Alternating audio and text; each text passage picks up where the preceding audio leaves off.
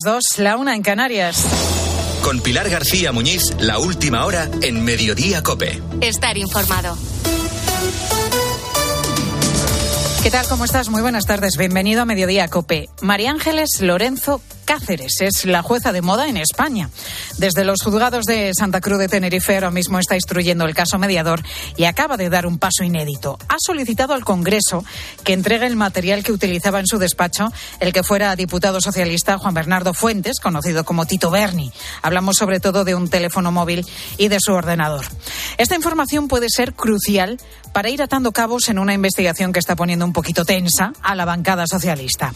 Desde Moncloa no acaban de aclarar quiénes son los diputados que habrían participado en alguna cena organizada por el mediador de la trama y si pueden verse salpicados o no. Ese silencio está provocando pues bastante incomodidad en el PSOE porque extiende la sospecha sobre todo el grupo socialista cuando hay muchos diputados que no tenían relación ninguna con Tito Berni.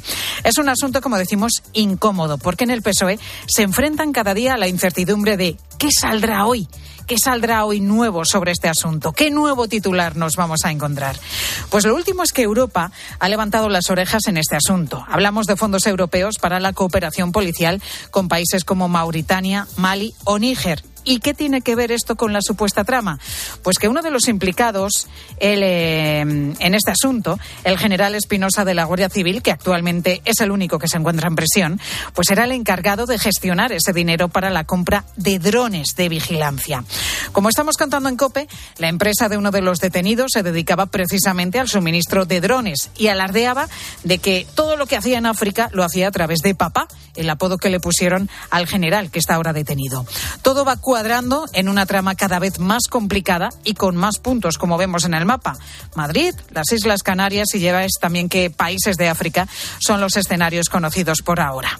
En Herrera en Cope, esta mañana, la diputada de Coalición Canaria en el Congreso, Ana Oramas, se refería a otra característica del mediador, la relación familiar entre varios implicados, algo que en Canarias no ha cogido de sorpresa. Se ve el nepotismo del Partido Socialista y sobre todo que la familia Fuentes Curvelo, pues podríamos decir, de las familias importantes del Partido Socialista, tanto en Fuerteventura como en Gran Canaria, ¿no?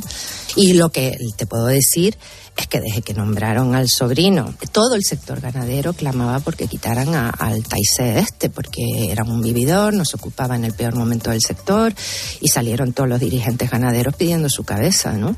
Pues suma y sigue en el caso mediador y ahora la jueza ha comenzado a tirar del hilo del Congreso. A ver qué sale de ahí.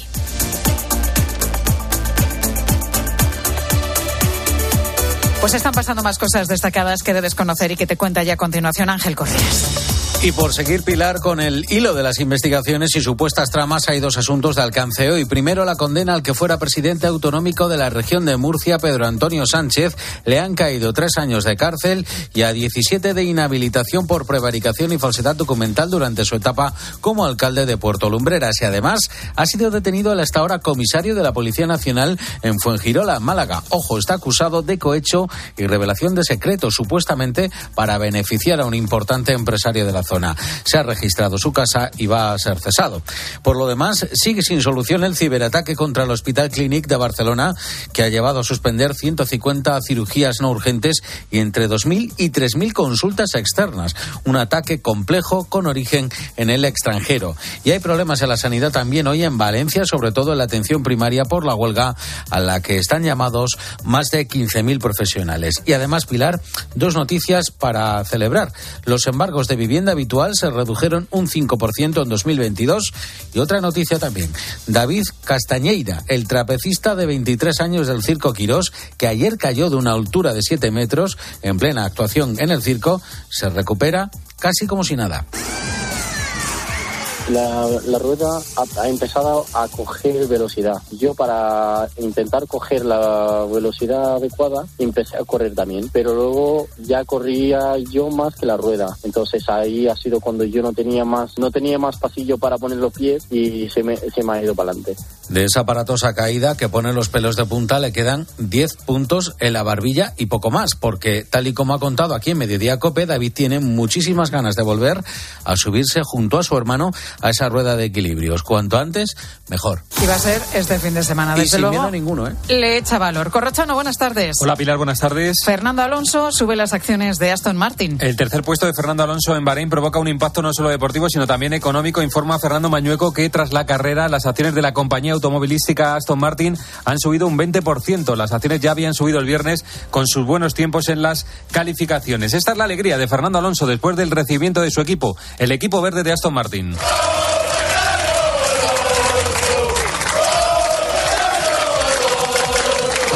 Me alegro mucho por ellos porque he tenido siempre un apoyo tan incondicional eh, en cualquier año, en cualquier momento, con cualquier resultado. Siempre, siempre han estado ahí, así que ahora que, que lo celebren, que lo disfruten y ojalá darles más alegría, no solamente un podio, ojalá llegue a la 33 y, y sobre todo luchar por un mundial. Supongo que será más adelante, este año no estamos en esa posición, pero quién sabe el año que viene. La carrera la ganó Verstappen con otro Red Bull, el de Checo Pérez en segunda posición. Carlos Sainz fue cuarto, próxima parada de este campeonato el domingo 19 en Arabia Saudí. Escuchas Mediodía Cope. Con Pilar García Muñiz. Estar informado.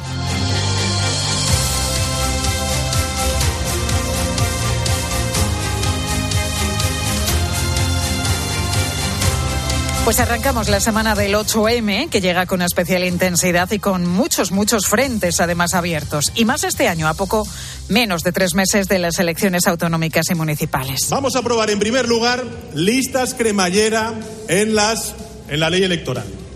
Vamos a aprobar la paridad en el Consejo de Ministros y de Ministras del Gobierno de España. Vamos a aprobar la paridad también en los consejos de administración de las grandes empresas en nuestro país. Pues el primer frente es el de esa ley de paridad que Pedro Sánchez ha prometido este fin de semana y que irá mañana martes al Consejo de Ministros. ¿De qué se trata? Pues de obligar por ley a que cualquier gobierno, sea del color que sea, tenga a partir de ahora un 40% como mínimo de miembros de cada uno de los sexos. Ahora mismo hay 14 ministras y 8 ministros.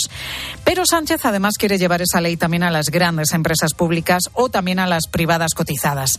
¿Cuál es el problema de esta norma?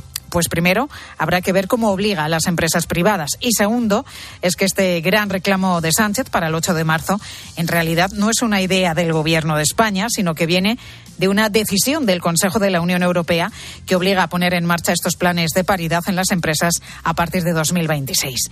Pero además, si por algo va a estar marcada esta semana, va a ser también por la reforma de la ley del solo sí es sí, que mañana está previsto que llegue al Congreso. Porque a esta hora y a solo un día de que esa reforma llegue al Congreso, Podemos sigue en la posición de votar en contra. Partido Socialista va a votar con Vox y con el Partido Popular la vuelta al Código Penal de la manada. Yo espero que no tengamos que ver eh, cómo los vítores del Partido Popular se unen a los de Santiago Abascal y se unen también a los del Partido Socialista. Pues de traición al feminismo ha llegado a hablar hoy Alejandra Jacinto, portavoz de Podemos. Así que estamos en las mismas posiciones enquistadas que llevamos viendo desde hace ya semanas. Ricardo Rodríguez, buenas tardes. Buenas tardes. No existe paz posible en la coalición. Los choques resultan insalvables con la reforma del sí es sí, pero también por el proyecto de paridad del que ha tirado Pedro Sánchez como cortina de humo en un intento de taponar el boquete feminista. La Moncloa ya quita hierro a la ofensiva de Podemos, antepone corregir la ley de libertad sexual y minimiza con qué votos vaya a salir adelante la toma en consideración en el Congreso. Una vez el trámite parlamentario esté en marcha, ya se verá dónde conducen las respectivas posiciones. Las dos patas del gobierno van por libre, cada cual sumido en sus cálculos, los socialistas necesitados de revertir el golpe del estallido del caso mediador y los morados lanzados a elevar a cotas máximas la disputa convencidos de la sacudida para el PSOE de la dependencia del PP. Cada semana viene adosada su crisis, admite el equipo presidencial sin negar lo delicado de la coyuntura en vísperas de una fecha tan simbólica como el 8M. Gracias, Ricardo. El último balance además supera las 700 rebajas de condena y los 70 escarcelados gracias a esta ley del solo sí es sí, a la espera de que sea reformada. Cosa, por cierto, y esto es importante, que no evitaría que se sigan rebajando esas condenas, pero que sí puede hacer que los condenados por abusos y violaciones a partir de ahora pues tengan penas más altas que las dictadas en los últimos cinco meses desde que entró en vigor. Y todo esto sin olvidar que además nos acercamos a un 8M que también estará marcado por la división en las calles.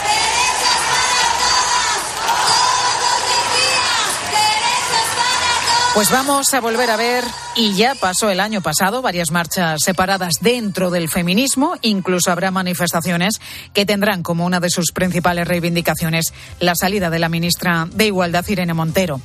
En esto tiene mucho que ver el debate sobre la ley trans y el hecho de que sea de que se puedan reconocer derechos de hombres que han cambiado de género con un simple trámite en el registro.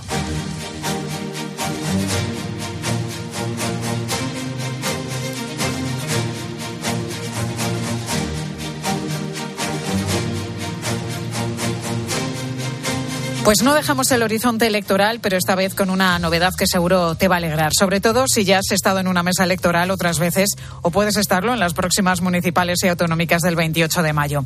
Resulta que el BOE ha actualizado la cantidad que van a recibir todos los miembros de esas mesas electorales y esa gratificación en concepto de dietas va a pasar de los 65 euros que se recibían hasta ahora a los 70 euros de aquí en adelante. ¿Quién recibe esta cantidad?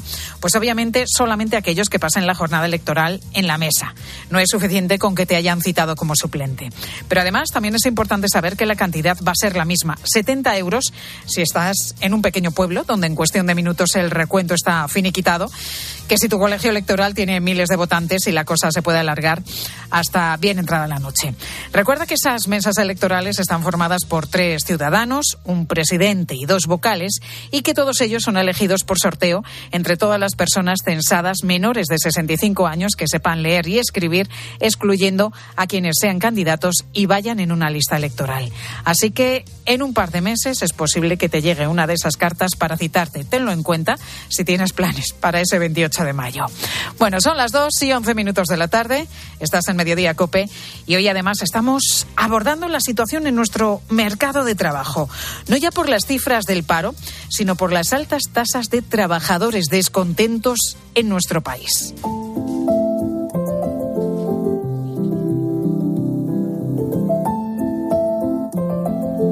Te voy a dar tres datos que son bastante significativos. Primero, la mitad de las bajas laborales en España ahora mismo se deben a problemas psicosociales en la empresa. Segundo, el absentismo en nuestro país se incrementó un 12% durante el año pasado. Y tercero, hace unos meses la OMS declaraba el síndrome del trabajador quemado como una pandemia mundial. A esto además podríamos añadir otros problemas como la dificultad que viven las empresas para poder retener talento. La cuestión es ¿Qué hacer con este panorama? Pues se abren varios debates y posibilidades sobre la mejor manera de contentar a los trabajadores. Está por un lado el debate de los salarios. También se habla de formación y motivación y sobre todo sigue siendo fundamental todo lo que tiene que ver con los horarios. Al respecto, Sefi García, muy buenas tardes. Buenas tardes. En España siguen siendo poquísimas, Sefi, las empresas que aplican la jornada laboral de cuatro días, aunque sí se han hecho estudios que demuestran la efectividad de este sistema.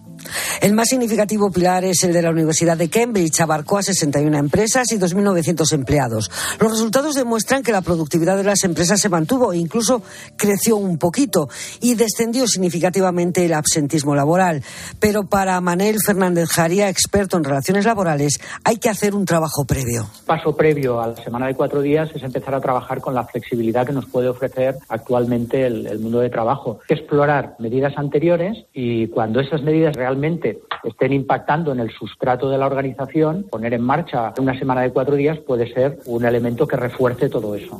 En España, Pilar, el Gobierno acaba de poner en marcha un proyecto piloto para animar a las empresas a implantar la jornada de cuatro días. Disponen de 10 millones de euros para subvencionar a aquellas que la adopten durante dos años. El economista Antoni Cuñat cree que deberíamos aprovechar para hacer un estudio serio. El británico no le convence. Evaluar de forma consistente los efectos de esta política. Entonces, si el diseño de este proyecto piloto se, se, involucraran econometras estadísticos y se hiciera de forma adecuada, yo creo que podríamos ver si, si esta medida es buena o no con evidencia robusta.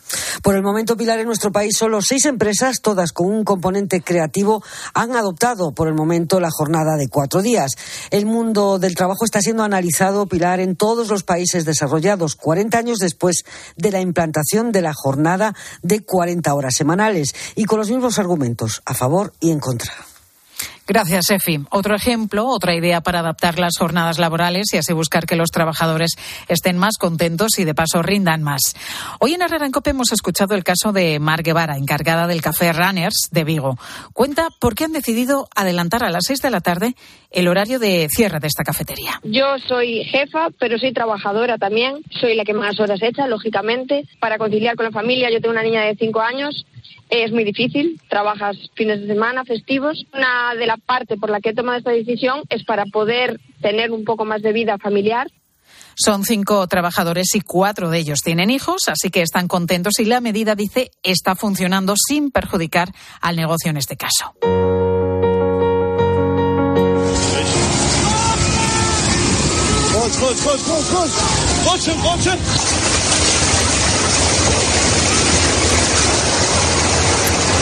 Pasaban unos minutos de las 4 de la madrugada del 6 de febrero. Pues justo ha pasado un mes desde el primero de los fuertes terremotos en Turquía y Siria, que hoy nos llevan de nuevo asomarnos a la tremenda situación, trágica situación que arrastran estos dos países. Sobre el terreno en la ciudad turca de Iskenderun, en el sur del país, siguen trabajando 50 sanitarios de la Agencia Española de Cooperación Internacional para el Desarrollo. En 21 días ya han atendido a 5.400 pacientes. Casi todas las que se está viendo son enfermedades y lesiones que no están directamente relacionadas con el terremoto. Atención primaria, enfermedades respiratorias y a veces sí que están relacionadas indirectamente con el mismo porque hay mucha gente que ahora está viviendo en la calle, en coches y tiene unas condiciones que no son obviamente las más adecuadas. Pues escuchamos a la jefa de la misión, que es Marta Catalinas, y nos ha contado que el plan inicial es que este hospital de campaña continúe abierto hasta el próximo 23 de marzo, con varios relevos de personal español. Una labor imprescindible todavía un mes después, cuando el balance, todavía sin cerrar, es de 51.000 fallecidos y miles de desaparecidos en los dos países, tanto en Turquía como en Siria. Manuel Ángel Gómez. A lo largo de este mes, dos millones de personas han sido evacuadas de la zona sacudida por el terremoto. Al menos un millón y medio está sin hogar, viviendo la mayoría en tiendas de campaña, otros en casas de familiares. Alrededor de 5.000 turcos han sido enterrados sin identificar. El Colegio de Médicos de Turquía eleva hasta 60.000 los fallecidos en ese país por los temblores del 6 de febrero. Muchos de los que han visto su vida alterada por el terremoto se quejan de la lenta respuesta del gobierno de Erdogan y de que ni siquiera se puedan quejar. El presidente turco ha pedido perdón por la gestión no del todo eficiente, según sus palabras. Los sondeos muestran una pérdida de popularidad del partido de Erdogan que podría salir derrotado en las elecciones de mayo. Gracias, Manu. Pues un mes de los terremotos de Siria y Turquía que dejan unas cifras terribles entre los dos países. Más de 50.000 fallecidos, miles de desaparecidos, más de un millón y medio de personas se han quedado sin hogar y dos millones de personas también evacuadas. Continúas en Mediodía Cope, ahora con tu Cope más cercana.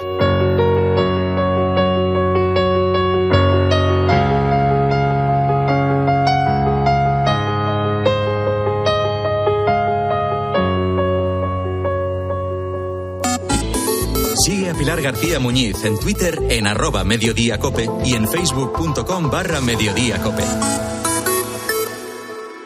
¿Sabes cómo se dice optimismo en alemán? Optimismus. Fácil, ¿verdad? Pues así de fácil te lo pone Opel si eres empresario o autónomo, porque llegan los días pro empresa de Opel.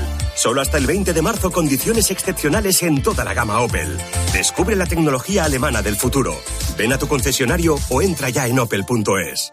Dos cositas. La primera, una motera conoce la ciudad como la palma de su mano. La segunda, una mutuera siempre paga menos. Vente a la mutua con tu seguro de moto y te bajamos su precio sea cual sea. Llama al 91 555 5555. 91 555 5555. Por esta y muchas cosas más, vente a la mutua. Condiciones en mutua.es. Soy Aida de Carglass. Si tu parabrisas tiene un impacto, repararlo es súper fácil. Solo necesitas tu móvil, tablet u ordenador y entrar directamente en carglass.es. Pides cita y nosotros lo reparamos donde y cuando quieras. Carglass cambia, Carglass repara.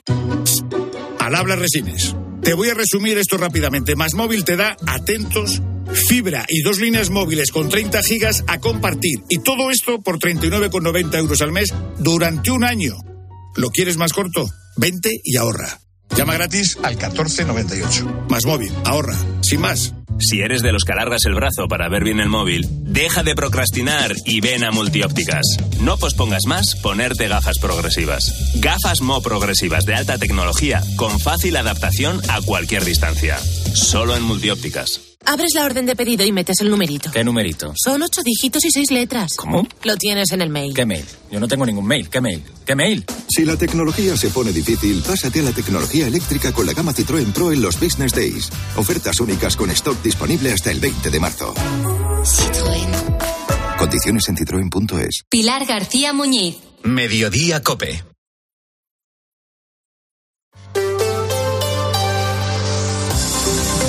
Cope Madrid. Estar informado.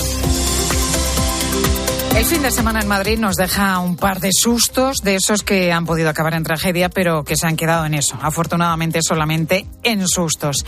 Por un lado hemos tenido el accidente de un helicóptero Pegasus de la Dirección General de Tráfico en la localidad de Robledo de Chabela. Un aterrizaje forzoso que milagrosamente deja tan solo dos heridos leves, el piloto y el funcionario de la DGT que iba en el interior. El otro susto ha sido en el circo.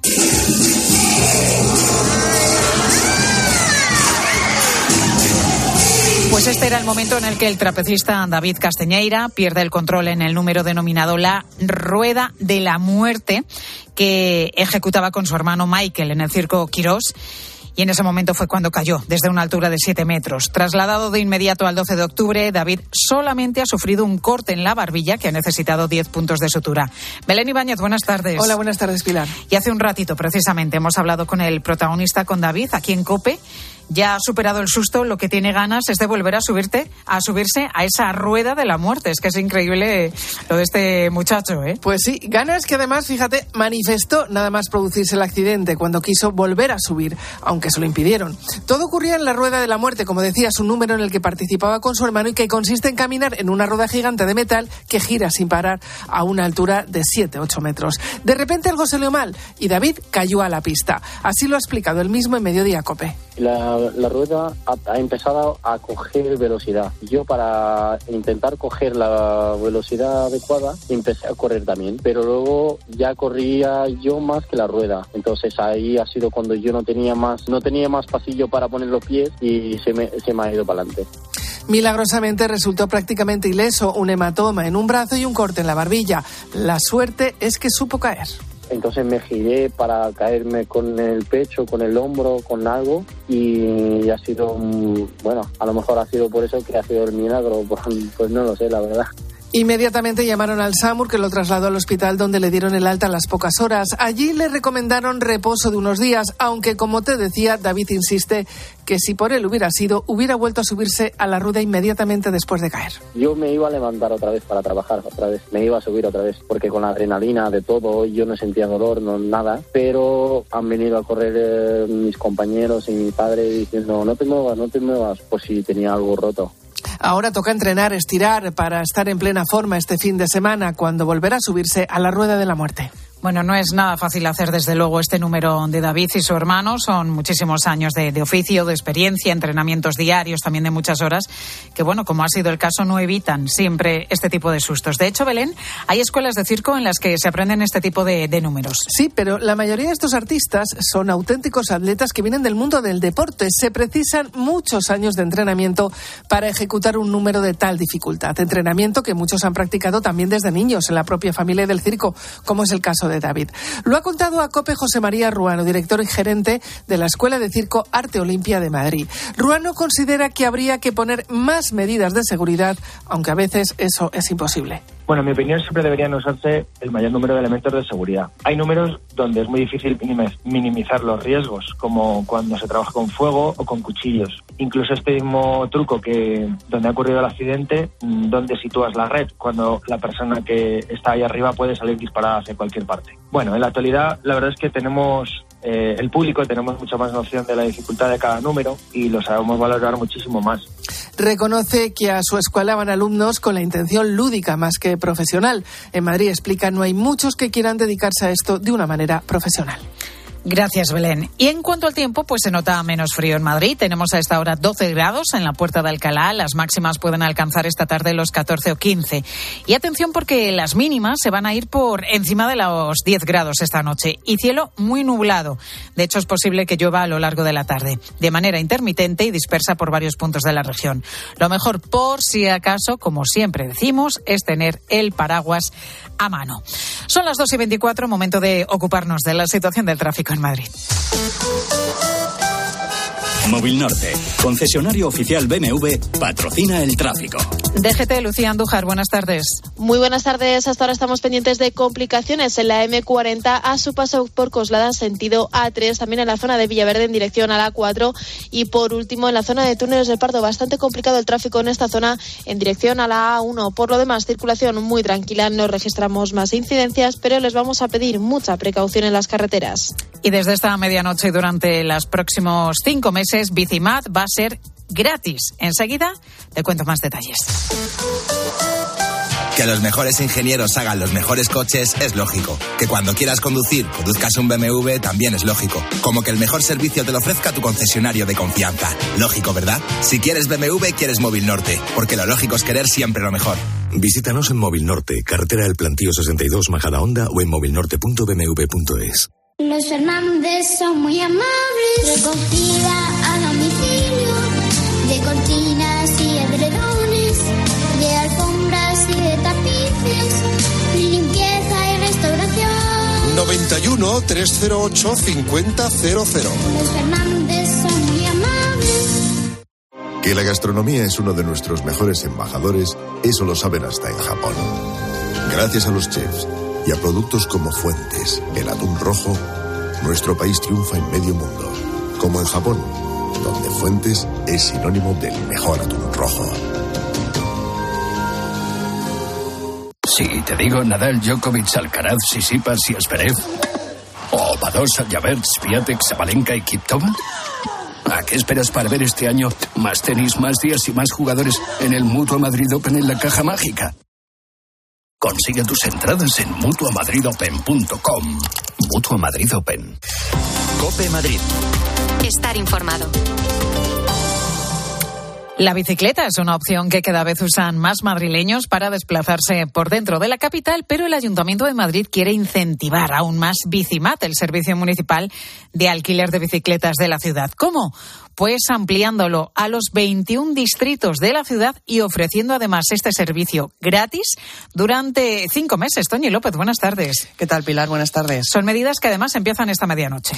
Coger una bicicleta pública será gratis desde las 12 de esta noche hasta el 31 de julio, aunque para ello sigue siendo necesario registrarse previamente en la web o la aplicación de Bicimat. La renovación amplía el servicio en 13 distritos, con 60 estaciones nuevas y 70 bicis más, y la posibilidad de trayectos ilimitados, con otras novedades que explica el alcalde Martínez Almeida. Los eh, trayectos de hasta 30 minutos serán gratuitos y que por otra parte los que tengan abono de Bicimat se verá prorrogado durante cinco meses sin coste alguno para los usuarios para compensar a todos aquellos que han pagado su abono y para que puedan tener cinco meses más. Bicimat estará así en los 21 distritos de la capital en el mes de agosto, lo que con la gratuidad hasta julio anima a nuevos usuarios como Ignacio. Sí, es posible que sí. Si es gratis, igual sí que me animo a descargármela. No, nunca. No, la verdad que no he usado jamás. Así que, en principio, si lo ponen gratuito, me lo pensaré. Seguramente sí. Durante los próximos meses convivirán el sistema antiguo con el nuevo que se está implantando. Cope Madrid. Estar informado. Cuando quieres volver a sentir ese no sé qué, que qué sé yo, no te hace falta ninguna app de citas. Porque en Cabify puedes rentabilizar al máximo tu licencia con la mayor flexibilidad al volante y con nuevas comisiones reducidas. Eso sí que son mariposas. Regístrate como colaborador y descubre la mejor forma de volver a ilusionarte. Digo, de ganar al volante. Colabora con Cabify. Mamá, mamá, mamá. Nada, que no hay manera de pillarte en casa. Se nota que moverse por Madrid ya no cuesta nada. Ahora el abono transporte para mayores de 65 es gratuito, porque hoy se sale, y mañana, y pasado. Consorcio Regional de Transportes, Comunidad de Madrid. Seiki Kane y Mason en el Auditorio Nacional. El famoso violonchelista presenta un recital único en Madrid.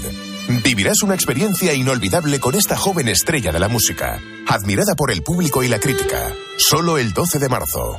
Entradas a la venta en la web del Auditorio Nacional. Cambiamos los fijos por los smartphones, la tele de tubo por las Smart TV, el diésel por el híbrido. ¿Y todavía tienes bañera en tu baño? Cambia tu vieja bañera por un plato de ducha antideslizante con Ducha Manía. Todo en un solo día. ¿Qué? ¿Te cambias? Con Ducha Manía, en Paseo del Molino 6. Llama ahora 914 68 07 o duchamanía.es. Panizo, el sabor de un gran licor, el de la crema con orujo panizo. Un placer de cremosa textura. Panizo, bien frío, solo con hielo, su sabor es incomparable. Licor de crema con orujo panizo. Más que un licor, un hechizo. Seguimos contándote todo lo que te interesa en Mediodía Cope.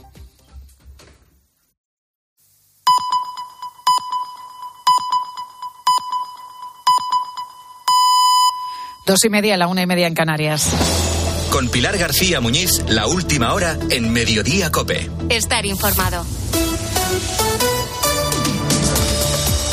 Bueno, está claro que no es el mejor momento de Pedro Sánchez, los ha tenido mejores. Estamos en pleno caso mediador que salpica al PSOE y ya veremos cuánto.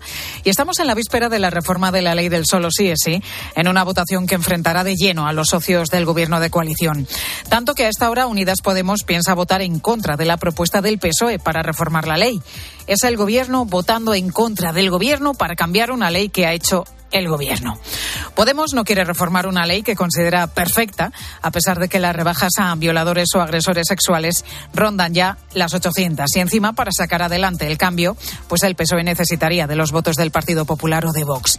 Y todo este galimatías empieza a tomar forma mañana en el Congreso de los Diputados con el inicio de los trámites para reformar la ley del solo sí es sí.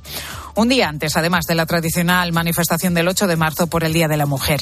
Y esta es una cita a la que el Gobierno llegará absolutamente dividido, no solamente por el solo sí es sí, también por la ley trans.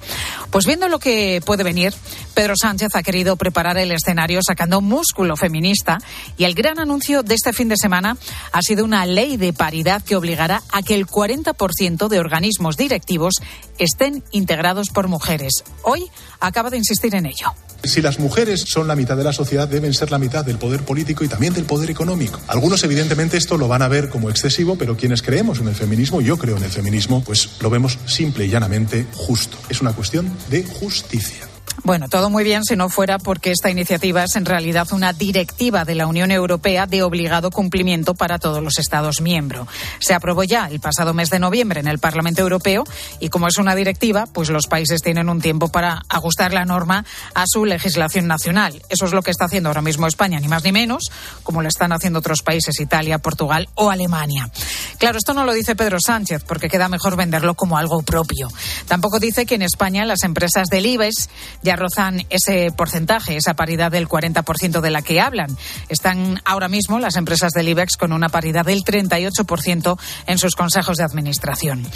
Aquí lo importante es hacer anuncios como sea, aunque sea vender como propia una ley que en realidad tiene que desarrollar porque te lo impone Bruselas. Pero en etapa electoral, pues hay que aprovecharlo todo. Pues están pasando más cosas destacadas que debes conocer como estas tres que te cuento ya con Ángel Correas. Indemnización millonaria a una mujer por el trabajo y cuidado de su familia. El juzgado de primera instancia de Vélez Málaga obliga a un hombre a pagar más de 200.000 euros a su exmujer como compensación por el trabajo en el hogar y cuidado familiar durante el tiempo que duró su matrimonio. La sentencia asegura que pese a que se casaron en régimen de separación de bienes, ella se vio privada de toda posible trayectoria laboral mientras él incrementó exponencialmente su patrimonio. Séptima semana de huelga de los letrados de justicia. Con las negociaciones negociaciones encalladas con el Ministerio y sin fecha para una próxima reunión presencial, los contactos se limitan al correo electrónico. Así estamos. El próximo jueves, los antiguos secretarios judiciales se concentrarán frente a la sede del departamento. En este mes y medio de paros se han suspendido cerca de 300.000 procedimientos judiciales. Francia se prepara para un nuevo paro general en protesta por la reforma de las pensiones. Que sigue su tramitación en la Asamblea Gala y con el que Macron quiere retrasar la edad de jubilación hasta los 60 años. El sector del transporte comenzará los paros esta misma tarde y la incógnita es saber si una vez transcurrida la huelga de mañana se anunciarán más convocatorias de la misma. ¿Y qué nos contáis a partir de las 3 y 5 en los deportes Corrochano? Hola Pilar, Fernando Alonso es el gran protagonista del fin de semana deportivo, tercero en Bahrein en el inicio del Gran Premio de Fórmula 1 por detrás de los Red Bull de Verstappen y de Checo Pérez. Recordemos que Carlos Sainz terminó cuarto en la liga, el Barcelona le saca ya nueve puntos al Real Madrid después de su victoria ante el Valencia por 1 a 0 y el empate a cero entre Betis y Real Madrid. Quedan 14 jornadas y nadie ha superado en la liga una diferencia de nueve puntos. En los otros dos partidos, Rayo 0 Atleti de Bilbao 0 y Valladolid 2 Español 1. Esta noche se completa la jornada a las 9 con el Osasuna Celta en atletismo en el Europeo Indoor de Estambul. Dos medallas, oro de Adrián Ben en 800 y plata de Mechal en 3000. Quique Llopis se recupera de su grave caída en la carrera de 60 vallas. Se le espera en España en las próximas horas. Y en tenis, Novak Djokovic no podrá competir en Estados Unidos, en Indian Wells, por no estar vacunado de COVID. Escuchas Mediodía Cope. Con Pilar García Muñiz. Estar informado. Pues hay novedades, porque la juez que investiga el llamado caso mediador ya ha pedido formalmente que la presidenta del Congreso de los Diputados eh, entrega el móvil, el ordenador y todo el material informático que haya dejado en su despacho de la Cámara Baja el exdiputado socialista Juan Bernardo Fuentes, el conocido como Tito Berni. Un despacho que en teoría ha permanecido clausurado desde que se destapase este caso y en el que podría haber información sobre la supuesta trama de favores a empresarios a cambio de mordidas. Vamos, por tanto, a situar cómo están las cosas partiendo de esta petición que, que ha hecho la juez.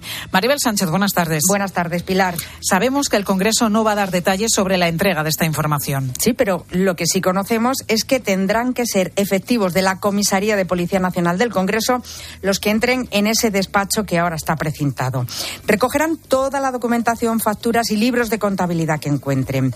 Será determinante también el ordenador del exdiputado socialista, porque de ahí esperan acceder a sus archivos digitales, correos electrónicos y todo lo que haya guardado en la nube. Y lo que buscan también es uno de los dos teléfonos móviles que utilizaba el Tito Berni. El otro ya está en poder de la jueza.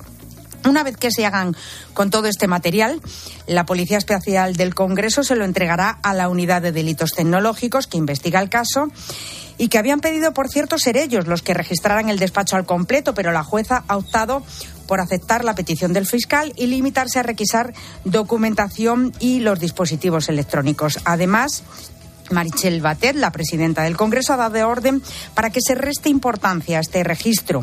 Pero la carrera de San Jerónimo Pilar es ahora mismo un ir y venir de funcionarios que no saben muy bien cómo proceder. Recuerda que no hay precedentes y que el reglamento de la Cámara no contempla esta posibilidad. Pues eh, del Congreso, gracias eh, Maribel, precisamente y de este caso también dejaba hoy en Herrera en Cope varias reflexiones la diputada y portavoz de Coalición Canaria, Ana Oramas. Le quiero decir a los ciudadanos que todos no somos iguales y me produce un bochorno absoluta, ¿no? Pero eh, eh, la estrategia de Ferraz y de Moncloa ah, fue decir, solo era uno, Bernardo Fuente, y es un tema de Canarias. No, señor. Parece ser que no solo era el diputado y su sobrino y el general, y segundo, lo, lo, más chico es de Canarias, que intentaron con seis ganaderos y al final nada. Lo gordo está en la península. Esto es importante porque precisamente hoy en COPE estamos contando que son tres los contratos relacionados con la trama que están centrando la atención de los investigadores. Tres contratos que además podrían tener conexiones de esta red con fondos de la Unión Europea. Juan Maño, muy buenas tardes. ¿Qué tal, Pilar? Buenas tardes. Hablamos de fondos que estarían destinados a la compra de equipamiento como drones para Mauritania, Níger o el Sahel. Sí, es ese frente internacional sin duda inquietante. Hace unos días contábamos que la jueza había ordenado a la Oficina de Recuperación y Gestión de Activos, el ORGA, que busque posibles bienes del general o de su familia, dos hijos y la mujer, en países del Sahel. Lo hace en un auto judicial de hace menos de 20 días, en el que destaca, como tú decías, tres inversiones que están en el punto de mira y cuya realización tuvo lugar fuera de España. Mauritania, Níger y Mali. Proyectos sobre drones, presentados por uno de los detenidos en esta operación llamada Sala 13 Tesón, así se llama la operación, a quien conocen, por cierto, en el, en el grupo ahora detenido como Pepe Drones, un valenciano con larga experiencia en el sector, todo dentro del proyecto europeo, como tú decías, García Sahel, que dirigía entonces el general ahora detenido y encarcelado Espinosa Navas. Trabajos financiados con dinero de la Unión Europea y gestionados por la Fundación Internacional Iberoamericana, dependiente de la vicepresidenta primera del Gobierno. Asegura el mediador de la trama que el general habría cobrado por este tipo de relaciones entre 1.500 y 3.000 euros en metálico de cada empresario. Aún no se ha podido demostrar estos extremos denunciados por el mediador, a quien, por cierto, al menos dos de estos acusan de estafarle. Sin embargo, la juez destaca cómo en poder de Pepe Drones, así se le llamaba cariñosamente entre ellos, se encontró una anotación que decía 1.700 euros papá. Papá es el apelativo con el que se referían al general. Otros proyectos con este general quedaron en agua de borrajas, hay que decirlo, pero iban en la misma dirección. Por ejemplo, la instalación de unas placas solares en Mozambique o en Cabo Verde, según el mediador, por 35 millones de euros. El general, dice este hombre, el mediador, se llevaría un 10% por gastos de representación. Todo esto es lo que ahora intenta sujetar, demostrar con pruebas fehacientes la juez. Gracias, Juan. Pues todo esto sin olvidar que hay buena parte de ese sumario, de esta investigación que todavía sigue bajo secreto, sin que sepamos qué más diputados, empresarios o cargos públicos podrían estar relacionados.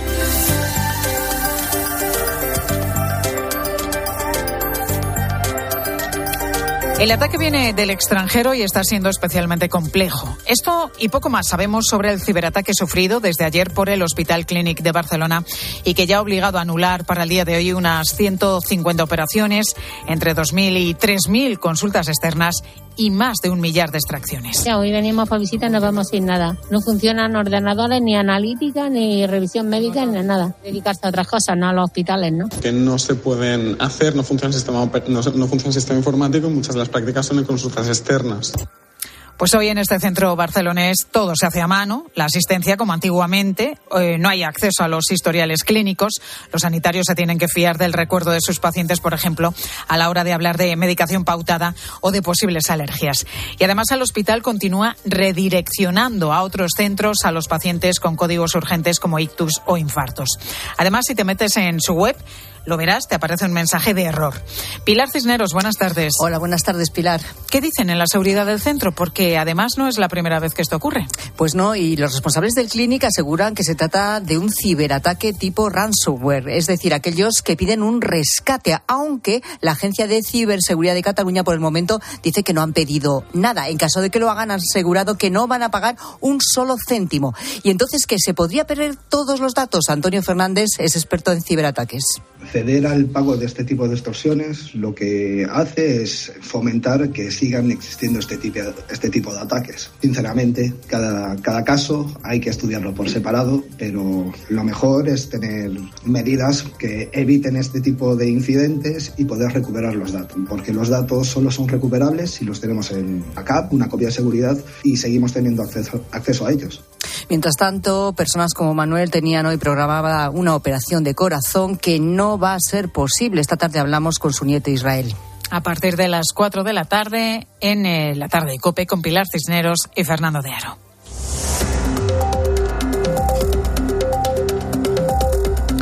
Han sido días de señalamiento ferrovial por el anuncio de cambiar su sede social a los Países Bajos, pero se nos ha pasado este debate con todo su ruido y el ataque político sin ir realmente al fondo de la cuestión. Y es que el sector de la construcción está pidiendo cambios importantes a las administraciones españolas por hacer obras públicas en nuestro país ya no sale rentable.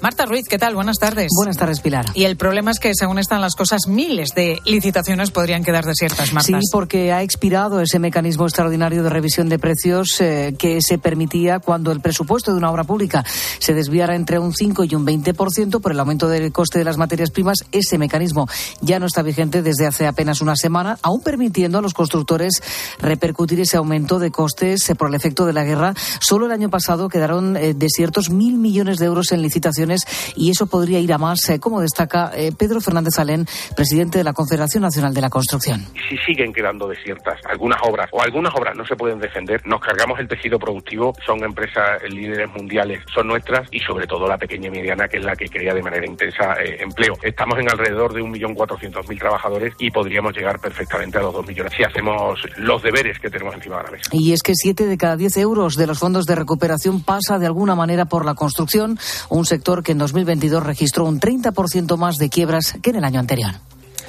Gracias, Marta. A vosotros. Y además un asunto del que quizás has escuchado hablar para bien o para mal. ¿Qué son las ciudades de 15 minutos? Pues básicamente se trata de un proyecto para que los ciudadanos vivamos a menos de 15 minutos andando o en bicicleta de todos los servicios básicos y también del trabajo. La idea es del arquitecto y profesor de la Sorbona, Carlos Moreno, y se basa en seis premisas principales. Lo que queremos hoy en día es revitalizar la proximidad para que en cada barrio mezclemos seis cosas vivir, trabajar, hacer nuestras compras, cuidarnos en salud física y mental, acceder a la educación y a la cultura y tener lugares de esparcimiento. En Madrid, incluso Ciudadanos y la filial de Podemos, Más Madrid, llevan en sus propuestas esta idea para las próximas elecciones municipales del mes de mayo. Pero lo polémico del asunto es que para poner en marcha esta iniciativa, estas ciudades de 15 minutos, hacen falta restricciones de tráfico que limitan, por ejemplo, la cantidad de veces al año que puedas salir de tu barrio en tu coche particular. Alejandro Acuña vive en Oxford desde hace cinco años, tiene 25. Y esto que a priori suena tan bien, en la realidad tiene otra cara. Lo que está provocando es básicamente que la gente que intenta quedarse a vivir en Oxford se tenga que ir, que simplemente los que se queden en la ciudad sean estudiantes, pero si quieres empezar a trabajar o si quieres tener familia, es imposible. Hay mucha gente con la que trabajo que es que tiene que venir de diferentes ciudades alrededor o de pueblecitos que están aquí cercanos, que son donde viven. Llegar al trabajo ya sí que les está costando porque se está haciendo un poquito más de atasco. En lugar de, de, encontrarse atasco tan en el centro, se están encontrando la entrada a la ciudad. El transporte también se está encareciendo un poco. Pues es lo que nos dice Alejandro que vive en Oxford, en esta ciudad británica, donde pues están llevando a cabo esta iniciativa de ciudades de 15 minutos. Allí las restricciones irán a más. A partir de 2024 se pondrán en marcha los llamados filtros de tráfico de seis vías por las que solamente podrán circular libremente los autobuses y los taxis, es decir, el transporte público, los peatones y también los ciclistas. Los residentes que tengan coche tendrán permiso para conducir, pero solamente 100 días al año. Y eso se reduce a 25 días anuales si eres habitante del condado y no residente en la ciudad. ¿Más ecologismo a cambio de menos libertad? Pues ese es el debate que está sobre la mesa de medio mundo. Ahora, tu cope más cercana.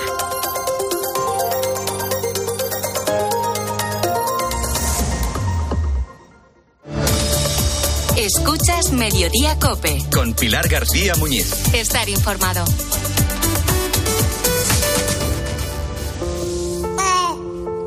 Cada vez es menos frecuente escuchar este sonido.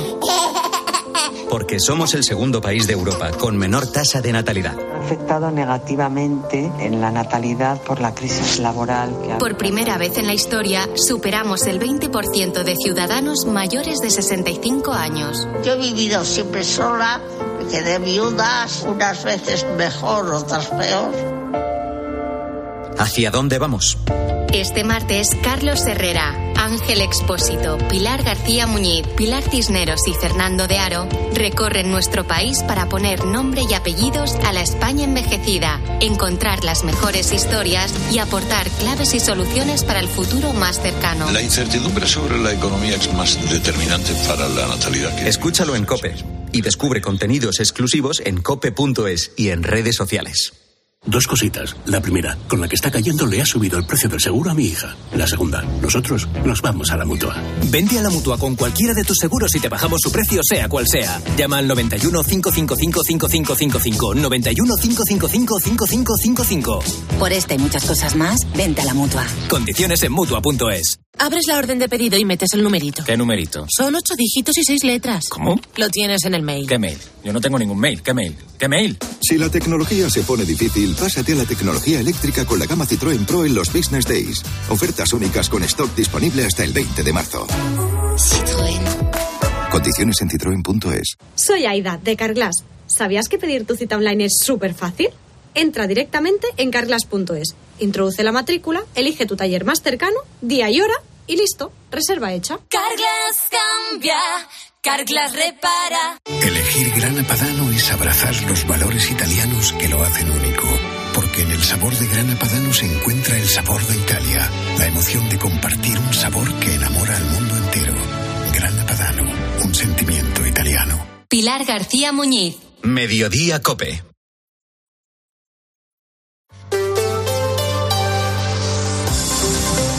Cope Madrid. Estar informado. 43 residencias de mayores de las más de 500 que hay en la Comunidad de Madrid ya han incluido en sus rutinas las terapias asistidas con animales. ¿Cómo se llama esto que tenemos aquí? Oreja. Oreja. ¿Oreja cuántas tiene? Cinco, pero como tenemos dos, Pues las orejas que acarician esos mayores son las de Risco, un pastor alemán que participa como otros perros elegidos en terapias que forman parte del tratamiento de pacientes con Alzheimer en esas 43 residencias. Mamen Vizcaíno, buenas tardes. Tal Pilar, muy buenas tardes. Tú has estado precisamente en una de esas en residencias con los perros, con los residentes. ¿Qué tal? Cuéntanos cómo ha ido la, la experiencia. Pues muy interesante y muy entrañable, porque ver a un gran danés con el tamaño que tiene tumbado encima de una mesa, mientras dos personas mayores le ponen encima del cuerpo las piezas de unos juegos, la verdad es que es digno de ver. No solo a Blue, que así se llama, también a Risco, que es un pastor alemán, y a dos perros más pequeñitos. Marisol, que es una caniche, y Margarita, un chihuahua. Estas dos son las favoritas de Esmeralda. Los dos pequeñitos y este lo que pasa es que este es para ya un sitio, pero los pequeñajos para casa están muy bien, pero este para campo, es para campo. Risco es que es muy grande. Sí, porque es muy grande. La sesión, que dura un par de horas, una vez al mes, suele empezar cepillándolos. Así estos mayores trabajan la movilidad de manos y brazos, encima de las patas, de la cabeza y del resto del cuerpo. Esmeralda y Carlos van poniendo letras de un juego para formar palabras. Entre otras cosas, trabajan, como nos dice Irene, la terapeuta, aspectos cognitivos y relacionados con el lenguaje. Les obliga, de alguna manera, a hablar con el compañero que tienen al lado. Se trabaja la atención, la concentración, trabajamos muchísimo la reminiscencia, muchos de ellos han tenido, han tenido perro, o han vivido en el campo o están en contacto con animales en su vida personal y bueno, esto es algo que, que les produce una satisfacción tremenda. Esto precisamente es lo que le pasa a María José. Ella va a esta residencia Mavir Ciudad Lineal a pasar unas horas. Es usuaria del centro de día. Soy de pueblo, pues se ha criado una entre animales, no de esta clase, pero hemos tenido mm, patos, hemos tenido gallinas que a mi madre le gustaba ponerlas con huevos y sacar pollitos y todo eso lo hemos vivido. En cada grupo hay muy poquitas personas para que todos puedan aprovechar esa terapia al máximo. Y los resultados, Mamen, son tan buenos que el Gobierno regional ya se plantea ampliar el número de residencias en las que se aplican estas terapias con animales. Bueno, son ya 43 residencias en las que se está impartiendo esta terapia, que es complementaria, eso sí, a la que se aplica en pacientes con algún deterioro cognitivo como el Alzheimer. El plan de la Comunidad de Madrid, según la consejera de Familia, Concepción Dancausa, es ampliar el programa de forma paulatina. No solo es la compañía del animal, es también la estimulación que al mismo tiempo que están con los animales se va produciendo a través de los juegos que hacen que son fundamentalmente cognitivos y emocionales. Lo emocional también tiene su importancia porque te aseguro Pilar que a ese grupito de personas mayores con las que estuve no se les borró la sonrisa de la boca en ningún momento, un par de horas en las que su enfermedad parece que no existe. Gracias, Mamen. Y enseguida te contamos un importante anuncio a nivel educativo que ha hecho este lunes la Comunidad de Madrid.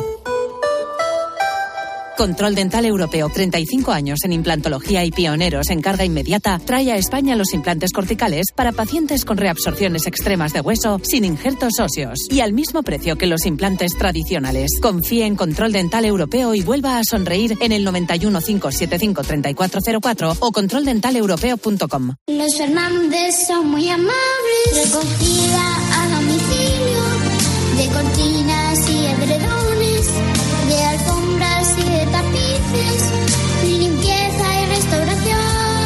91 308 5000. Los Fernández son muy amables. Si al escuchar las siglas EGB se te pone una sonrisa, no te pierdas Yo fui a EGB en Madrid. Ven a cantar, bailar y revivir aquellos maravillosos años. Más de cinco horas de rock y pop con los mejores grupos y shows. Yo fui a EGB La Gira, sábado 1 de abril en Withing Center. Entérate de todo en yofuiagblagira.com. Que no te lo cuenten. Si a usted lo que realmente le gusta es perder el tiempo atendiendo visitas de desconocidos para intentar vender su casa en lugar de ver su serie favorita en familia, hágalo. Si no, confíe la venta de su casa a los mejores profesionales y disfrute de lo que realmente le gusta. Gilmar, de toda la vida un lujo. Cope Madrid. Estar informado. Pues si eres uno de esos muchos padres madrileños a los que cuando llegan las vacaciones de Navidad, Semana Santa o verano a los colegios, tiene dificultades para poder cuidar de sus hijos y tienes que acudir al abuelo, algún vecino o directamente contratar a una cuidadora, pues esto te va a interesar. A partir del próximo curso, la Comunidad de Madrid abrirá los colegios públicos también los días no lectivos. Ramón García Pellegrín, buenas tardes. ¿Qué tal? Buenas tardes. La apertura de esos colegios públicos en días sin clase comenzará el 1 de septiembre septiembre de 2024. Se van a beneficiar los alumnos de segundo ciclo de infantil de 3 a 6 años y también de primaria de 6 a 12. Así lo anunciaba la presidenta regional Ayuso. La idea es que se abra unos días antes, antes de los periodos estivales de Navidades, Semana Santa, puentes, verano poco a poco tendrán que ir haciéndolo. Tenemos que ver si se van turnando unos centros u otros, porque no pueden hacerlos todo a la vez y siempre en colaboración con los ayuntamientos. Por eso esto se pone en marcha a partir del año 2024. Medidas para favorecer la conciliación familiar. Cristina tiene una hija de nueve años y un hijo de siete y unos superabuelos que ayudan todo lo que pueden. En mi caso, ni mi marido ni yo podemos teletrabajar eh, tenemos la suerte de que los cuatro abuelos viven en nuestra misma ciudad, son relativamente jóvenes y tienen buena salud, así que esa es nuestra opción para los días sin colegio. Se quedan con los abuelos, bien mis padres o bien mis suegros. Isabel Díaz Ayuso también ha anunciado, Pilar, nuevas ayudas para alumnos de familias vulnerables para poder realizar actividades escolares fuera de los centros educativos, como visitar un museo o ir a ver una obra de teatro. Gracias, Ramón. Y la Policía Municipal de Madrid ha desmantelado un negocio de estética clandestino sin licencia situado en la calle Marcelo Usera, todo tras una queja de ruido por parte de un vecino. Allí se realizaban tratamientos con productos caducados y sin ningún tipo de formación ni medidas de higiene. Por ejemplo, se hacía micropigmentación, una técnica parecida a los tatuajes con agujas recicladas y cartuchos de tinta que se guardaban en un bote de chicles. Tampoco se esterilizaba el material, se usaba pegamento de pestañas que los párpados y cremas caducadas. En fin, hay una mujer venezolana detenida que tampoco tenía las vacunas del tétanos y la hepatitis, tal y como establece la norma que regula la realización de tatuajes. Cope Madrid. Estar informado. Esto es Metro de Madrid, donde tu vida es única. Porque hay muchos días que en Metro hay música. Es ecología creciendo cada día. Nuestra energía cada vez más renovable. Porque no hacerlo sería imperdonable. Hay una cosa indiscutible: es que Metro cada día más accesible. Y como tu vida se mueve, deja que Metro te lleve. Metro de Madrid, Comunidad de Madrid. Adivina adivinanza. ¿Sabes quién es el que te vende tu casa y te dice que puedes seguir viviendo en ella para siempre? Correcto. Eduardo Molet, el de vendido, vendido, vendido. Persona de confianza. 658 60 60 60. ¿Cuántos años lleva en la radio este hombre? Llevará unos dos hornos miele. Los electrodomésticos Miele duran tanto que parece que otras cosas duran muchísimo menos. Descubre los electrodomésticos diseñados para durar 20 años en distribuidores oficiales y en las tiendas Miele en Madrid, Las Rozas y Alcobendas. ¿Buscas financiación para tu empresa? Con Gedesco puedes disponer de un préstamo de hasta un 25% de tu facturación de forma inmediata. Alcanza los objetivos de tu negocio con las mejores soluciones de financiación alternativa. Préstamos para tu empresa, para tu negocio. Nosotros confiamos en ti. Llámanos al 900 900 550 o entra en Un grupo experto volcado en el cuidado de la persona mayor. Un equipo sólido de médicos, geriatras y profesionales especializados. Residencias y centros de día dentro de Madrid. Si nos necesitas, estamos preparados. Los Nogales. Nuestra experiencia, tu tranquilidad. 91 331 3101 o en losnogales.es.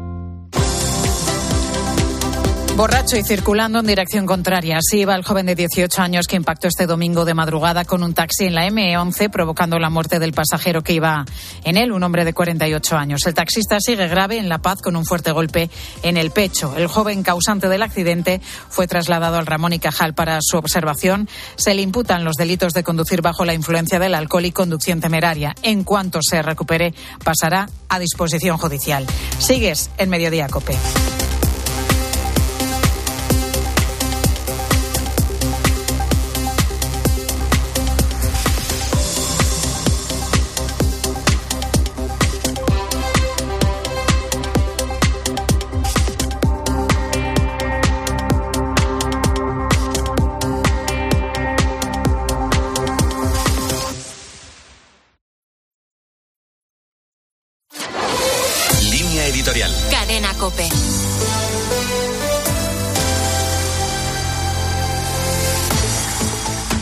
El Día de la Mujer va a ser nuevamente ocasión para constatar las diferencias entre los diferentes movimientos feministas.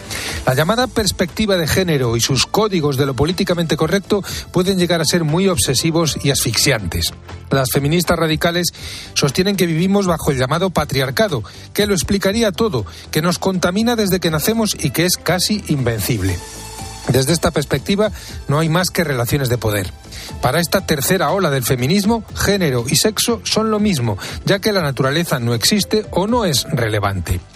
Lo cierto es que por nacer mujer, una persona no es necesariamente una víctima. Sin embargo, la falta de igualdad es un dato, 2.400 millones de mujeres en el mundo, casi uno de cada tres habitantes del planeta, no tienen los mismos derechos que los hombres. La violencia sexual, los matrimonios infantiles y la explotación son fenómenos todavía muy frecuentes. Algunos también se producen en Occidente. El consumo masivo de pornografía, en muchos casos desde la primera adolescencia, ha generado un nuevo machismo sexual que explica muchos casos de violencia en nuestras sociedades avanzadas surgen nuevas formas de dominación y lo peor es que en ocasiones son consentidas. La mujer trabajadora en España, si además quiere ser madre, sufre una doble